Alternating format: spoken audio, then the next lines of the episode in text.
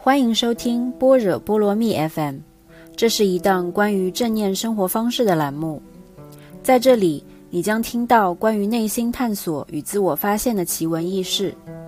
让我们一起见山水、见世界，遇见更好的自己。Hello，大家好，我是 Echo。今天呢，我突然就有一些东西想要跟大家讲，是呃思考关于原生家庭这个问题的。主要原因呢，是我最近回到了父母家，然后和父母住在一起。其实我从二十岁出国之后呢，就没有怎么跟他们大段时间的住在一起过。我自己一直是处于一个比较漂泊的状态。那这次回来之后呢，我是有很多感触的。其中最大的惊喜就是我终于学会了如何好好的经营和父母之间的关系。所以今天想要来跟大家分享一下这段时间我自己的一个嗯一个方法总结吧。其实呢，以前每次回家都会有一个。呃，心情起伏的变化周期，就是从最初的，呃，刚回到家的时候被父母照顾关怀的非常非常好，然后呢，一直到他们，呃，感觉到他们有一些干扰我的生活作息啊等等的这种，嗯，逐渐会到一个厌倦期，最后呢，我会觉得啊，生活在父母身边实在是太过束缚了，然后会有一种很想要挣脱他们的那种感觉。但这一次呢，我已经回来了，快要一两个月了。但是至少到目前为止，我一直是处于一种非常放松和享受以及自洽的状态当中的。所以在这一期节目当中，我想跟大家聊一聊关于如何处理和原生家庭的亲密关系，以及和父母保持一个良好关系的秘诀。其实呢，我觉得我和大多数人都是一样的。嗯，都是比较忽视原生家庭的关系的。嗯，就是我们会不自觉的觉得对外的联系会更加重要，跟我们的爱人啊、老板、朋友、同事、客户，我们都会很用心的去经营那些关系。但是和父母的关系呢，往往会被忽略，或者是觉得没有那么重要。可能是因为父母天生就是我们的养育者，我们身上流淌着他们的血液，有他们的基因，所以他们会对我们自带一种关怀的属性。我们也不用太过刻意的去讨好他们，他们也会喜欢我。所以呢，大多数人会忘记去刻意经营这段关系，而和父母的关系其实是我们生命中最重要，也是会最深刻改变我们的一种关系。我相信。自己和大多数人一样，我们生活的这个时代决定了我们父母的眼界是没有我们的眼界那么宽广的，他们所接触的事物也没有我们所接触的那么多。但是同时，他们又想要和我们建立更亲密的关系和更亲密的连结，但是呢，又由于他们的教育啊、生活习惯啊以及表达能力。都受到了一定程度的限制，所以很多时候他们没有办法以一种非常自然的方式去表达出对我们、对子女的那种爱。比方说，他们表达爱的方式可能会有这几种，像我爸妈通常会关心我，呃，有没有早睡早起啊，有没有照顾好身体啊，然后每天吃的什么东西啊，等等等等。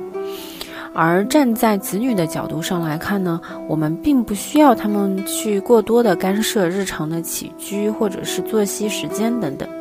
很多时候，我觉得两代人之间是会有这种常见的摩擦的，因为他们不知道怎么去跟我们表达他们的爱意，只能通过这种过多的干涉日常生活来表达关心。在这个环节上面，我觉得我们作为子女其实是可以去正向的引导他们的。比方说，我们可以在和他们相处的过程当中，给出一些正面的反馈，或者是说鼓励他们去表达自己，分享他们自己的生活。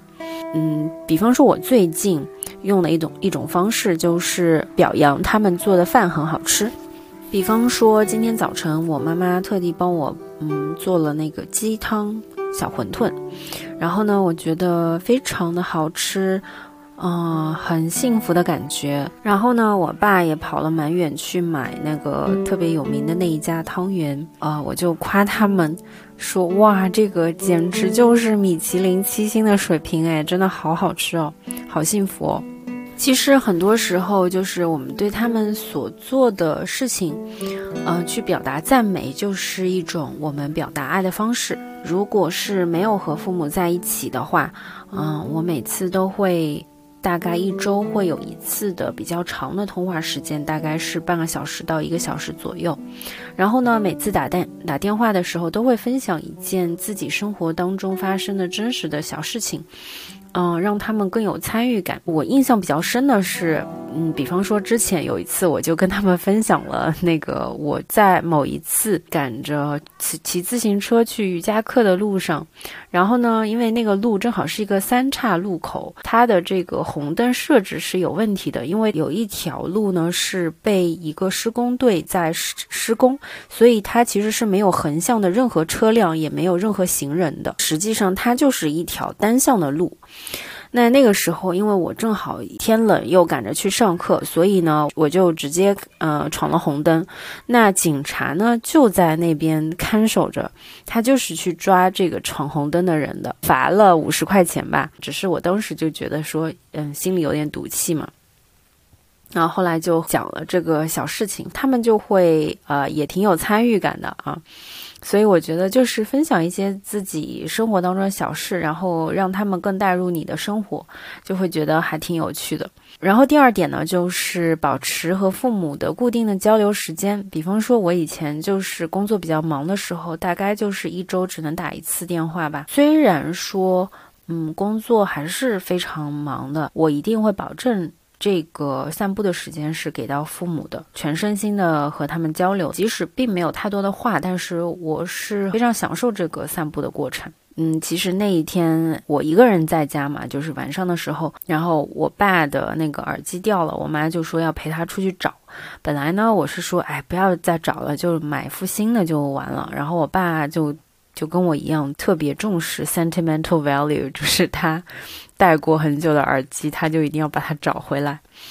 然后，因为他说，嗯，很确定，就是在那一个我们散步之后，我教他瑜伽，然后就是他那个双手伸起来嘛，然后可能就是在那个地方把他的蓝牙耳机给弄掉了。那天呢，我就一个人在家，然后他们俩都出去了。当时呢，我就感觉，哎，突然就觉得空落落的家里，就是我就在想啊，就是父母现在还都在身边，然后他们互相还很相爱，并且他们还非常爱你，这种情况其实并不是特别多的，是非常值得珍惜的。我以前呢，就会理所当然的觉得这个情况是非常正常的，take it for granted 的状态。如果父母之间有不和，其实受伤最深的这个人是小孩子，他们很容易会把这种嗯家庭的不幸福归结于自己，会不会是自己不够好？那我们仔细想一想，父母能够在身边的时间是非常有限，去掉了我们自己在外面工作啊，或者是结婚之后不在他们身边的日子。真正能够在成年之后还能和他们亲密接触的这个时间，其实也不过就几年吧。那这段时间当中，你跟他们的相处，其实就是比任何人肯定都要亲密的。嗯，因为他们了解你的过去，他们了解你基本基本上所有的事情，就是童年发生的事情，对吧？赤身裸体的来到这个世界，还有谁比他们更了解你呢？所以，如果我们可以跟他们建立更好的连接的话，从他们身上更了解自己，其实这是一种非常强大的能量，也可以滋补我们自己的内心。所以说，嗯，一定要多花时间去跟父母。建立更好的、更积极。更正向的亲密关系的连接，我觉得了解父母其实是一种了解自己的方法和手段，所以我们需要更珍惜和父母在一起的时间，试着多去了解他们，因为了解他们就意味着可以更了解我们自己。我们身上有着他们的基因，就从我自己身上举个例子，就是我觉得很多时候我妈妈有很多反应都是我可以从他身上看到自己的。第一是会遗传，第二是即使不是遗传呢，也因为我们后天跟他们在一起的时间很长，所以耳濡目染。那小时候他们的所作所为，他们的言行都会无意识当中的影响到我们。呃，我们也会无意识的去吸收他们身上的这些行为和言语。比方说，最近我就跟我妈聊天当中，我就发现了一个我自己身上的一个特质吧。我在她身上发现，她是一个非常 defensive 的人，在特定的情况下很容易感到被冒犯，然后急于自我辩解的一种。应激式的反应，或者是说很下意识的自我保护的一个状态。那这个事情在我自己身上也是发生过很多次的。嗯，首先说一下这个事情，就是那一天一家人一起去散步，然后呢，在下桥的时候呢，我妈妈就说她的那个腿有一个腿的膝盖有点痛，然后我就跟她说，就是要坚持吃我给她买的鱼肝油，因为。对那个 joint 是有好处的，然后呢，还需要适量的去锻炼，嗯，也不能完全的就不动，一动也不动的，这个就是我的一个观点而已。那如果大家听到这个话，就是作为一个旁观者来说，我的语气也是非常缓和，呃，也是非常正常的一个跟他交流的一个状态。但是呢，我妈妈就突然之间就抬高了几分嗓音，然后说啊，什么我一动不动？我在家做那么多事情，怎么可能一动不动啊？等等等等，我感觉他的语气当中就是好像有一种很 defensive 的感觉。这个真的是不仅是一种思维惯性和应急式的这种回答，急于去辩解自己。这种情况在我自己身上也是出现过很多次的。别人在话语当中，他其实并没有特地的去特意想去冒犯你。但是，因为我们自己内心当中可能有一种特别需要被别人 recognize、需要被别人 appreciate 的这种情节，被别人认可和被别人感激的这种情节。所以呢，就会很下意识的、应激式的觉得别人在冒犯我们。那我以前呢，其实还没有特别明显的意识到自己有这个问题，直到那一天，就是我跟我妈散步的这个这个时候，就突然之间想到，我曾经之前在新加坡工作的时候，就有一个同事就跟我说起过这个事情。你有就是比较 defensive 的时候，然后这个事情就 pass 了。直到我发现我妈妈身上也有这个问题，所以我从我妈妈身上其实是那种感受是更加强烈的。我。才有一种非常恍然大悟的感觉，就是好像意识到自己确实是有这个问题。这个时间当中的言传身教也好，或者是耳濡目染也好，那反正我身上确实，我就是第一次这么赤裸裸的、血淋淋的 看到了我自己身上的一些特质吧。借着那个机会，我就跟我妈妈也分享了这个事情，就是我我跟她分享说，我发现自己身上有这样一个问题，然后我妈妈也也跟我分享很多事情，然后我就觉得，哎，这样一家人一起相互去成长，然后克服自己的软肋和性格上的弱点，其实是一件非常有成就感的事情。所以呢，回到之前所说的，就是和父母接触的时候，你会从他们的身上看到自己的影子。我觉得跟他们在一起是可以学到很多东西的。其实父母身上有很多的优点，都是值得我们学习的。比方说他们的这种勤俭节约，或者是精打细算啊等等，很多时候他们其实也是活得非常自洽，并且也发展自己的兴趣爱好，并没有年轻人身上的那种非常焦虑啊等等。其实心态上面，我觉得也有很多值得我们学习的地方。那当然就是父母身上的缺点，每个家长肯定都是不一样的。嗯，比方说呢，我觉得我爸爸身上就是。他会有一些讨好型人格的倾向。我之前呢还特意写了一篇文章关于这个讨好型人格的，然后我就希望说跟他一起去认识这个问题，然后学会如何去更加自洽。其实这个讨好型人格也是我自己非常想要克服的一个性格缺陷吧。因为我在那篇文章当中也讲了，其实并没有所谓的优缺点，或者是对的性格和错的性格。因为，比方说像讨好型人格，其实我们就是非常害怕去直面冲突，然后有任何的自己的不开心，都会首先自己自我妥协，然后避免发生任何的正面冲突。这么多年之后，终于第一次承认了自己身上的这种性格特质。嗯，然后直面它，因为我知道说，其实很多时候讨好型人格。嗯，你说它不好，但是呢，实际上我们去避免冲突之后，我们也减少了很多内耗。就是我不跟你不跟你起冲突，然后我可能会去采用比较冷静处理的方式，就避免了自己过多的情绪上的波动，然后减少自己很多不必要的能量的损耗，提高自己做其他。事情上面的效率，我觉得其实它也不不乏是一个一个性格上面好的地方，所以我觉得首先承认自己身上有哪些特质，这个一点是非常重要的。归根结底，我觉得还是要做到的就是课题分离，做好做最好的自己，这个一部分是自己的课题，但是呢，做完了之后，别人喜不喜欢你，那个就是别人的课题，我们不去妄加的干涉。因为别人可以不喜欢你，这个世界上没有人是会被百分之百所有人都喜欢的，所以千万不要把别人的课题硬往自己身上拽。别人就是有不喜欢你的权利的，他不喜欢你是他自己的事情，那这个是他的课题，是不关于你的事情的。所以呢，嗯，做好课题分离。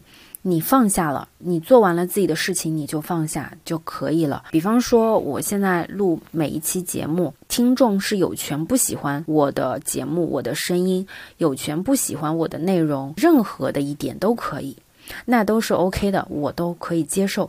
但是呢，我会非常珍惜那些喜欢并且订阅我节目的人，所以我会尽全力的提供更优质的内容，更加真实的情感。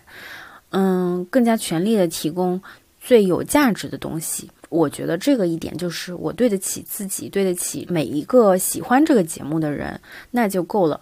至于录出来的结果怎么样，是不是有很多的粉丝，这些其实真的不是特别重要了。所以呢，通过观察父母，可以学会更加的自洽，然后更加自洽之后，就会更加喜欢。原本的自己就是不经过任何矫饰和这种装饰的自己。当然，我觉得这个呢，其实也是一个非常痛苦的自我探索的过程，因为通过父母这一面镜子。来做自我提升，其实你是希望他们是更完美一些的，但是呢，我们知道我们自己也不完美，然后我们的父母也不完美。其实意识到这两点，就是一个非常痛苦、直面现实的一个过程。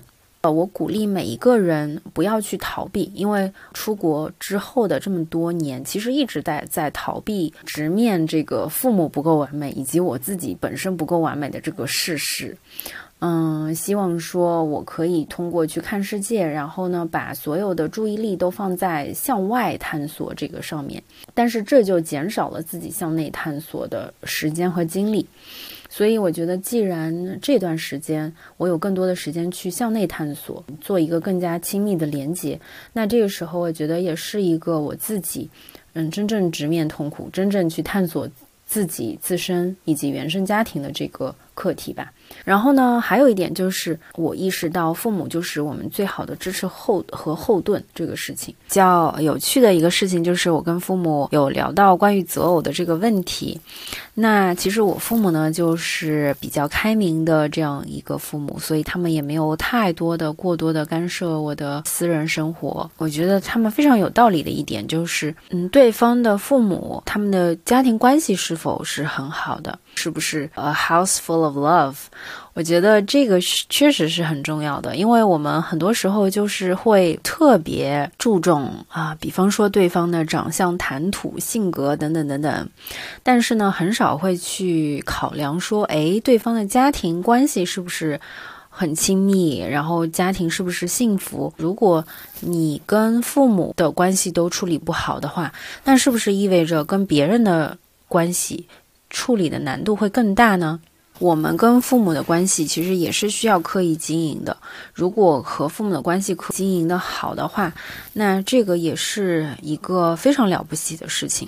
就像我之前提到的，就每个人其实都会有一些缺点。我们如何跟父母处理好关系，让整个家庭是充满爱的，而不是充满憎恨？跟父母处理关系本身就。涉及到了，首先父母本身是不是特别自洽，然后孩子本身是不是特别自洽的，然后大家需要有一种课题分离的角度，就不过多的去干预或者是呃干涉呃孩子或者是父母的生活，然后每个人都有自己的追求，嗯，并且呢，我们给亲密关系当中随时准备着提供。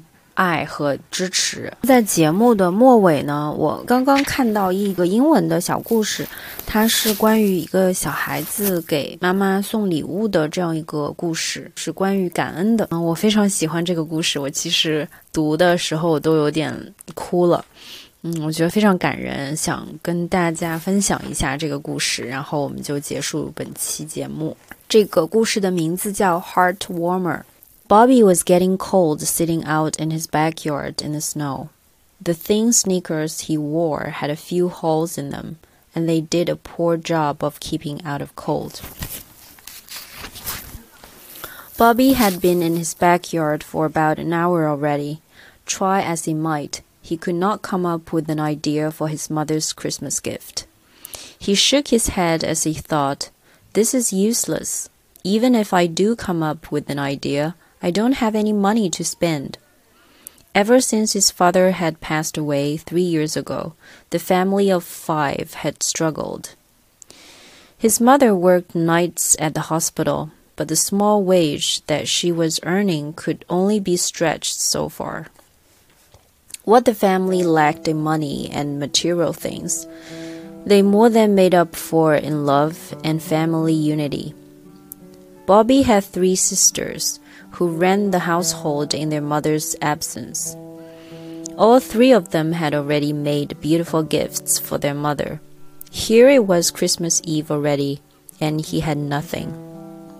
Wiping a tear from his eye, Bobby kicked the snow and started to walk down the street, where the shops and stores were.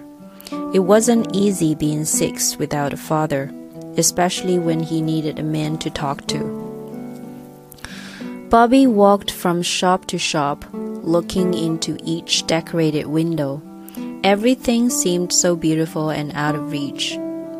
It was starting to get dark, and Bobby reluctantly turned to walk home when suddenly his eye caught in the glimmer of the setting sun's ray, reflecting off something along the curb. He reached down and discovered a shiny dime. As he held his newfound treasure, warmth spread throughout his entire body, and he walked into the first door he saw. His excitement quickly turned cold when salesperson after salesperson told him that he could not buy anything with only a dime. He saw a flower shop and went inside to wait in line. When the shop owner asked if he could help him, Bobby presented the dime and asked if he could buy one flower for his mother's Christmas gift. The shop owner put his hand on Bobby's shoulder and said to him, You just wait here and I'll see what I can do for you. A few minutes later, the shop owner returned to the counter. There, before Bobby's eyes, lay twelve long stem red roses with leaves of green and tiny white flowers all tied together with a big silver bow. Bobby's heart sank as the owner picked them up and placed them gently into a long white box. That will be ten cents, young man. The shop owner said, reaching out his hand for the dime. Could this be true? Slowly, Bobby moved his hand to give the man his dime. When the man placed the long box in his hands, he knew it was true. Walking out the door that the owner was holding for Bobby, he heard the shopkeeper say, Merry Christmas, son. At that moment, the shopkeeper's wife walked out. Who were you talking to back there, and where are the roses you were fixing? Staring out the window and blinking the tears from his own eyes, he replied, While I was setting up things to open the shop this morning, I thought I heard a voice telling me to set aside a dozen of my best roses for a special gift. It wasn't sure at that time whether I had lost my mind or what, but I set them aside anyway. Then, just a few minutes ago, a little boy came into the shop and wanted to buy a flower for his mother with only one small dime. When I look, looked at him, I saw myself many years ago. I too was a poor boy. When I saw that little boy tonight, I knew who that vo voice was, and I put together a dozen of my very best roses. The shop owner and his wife hugged each other tightly, and as they stepped out into the bitter cold air, they didn't feel cold at all. In fact, their hearts were warmer.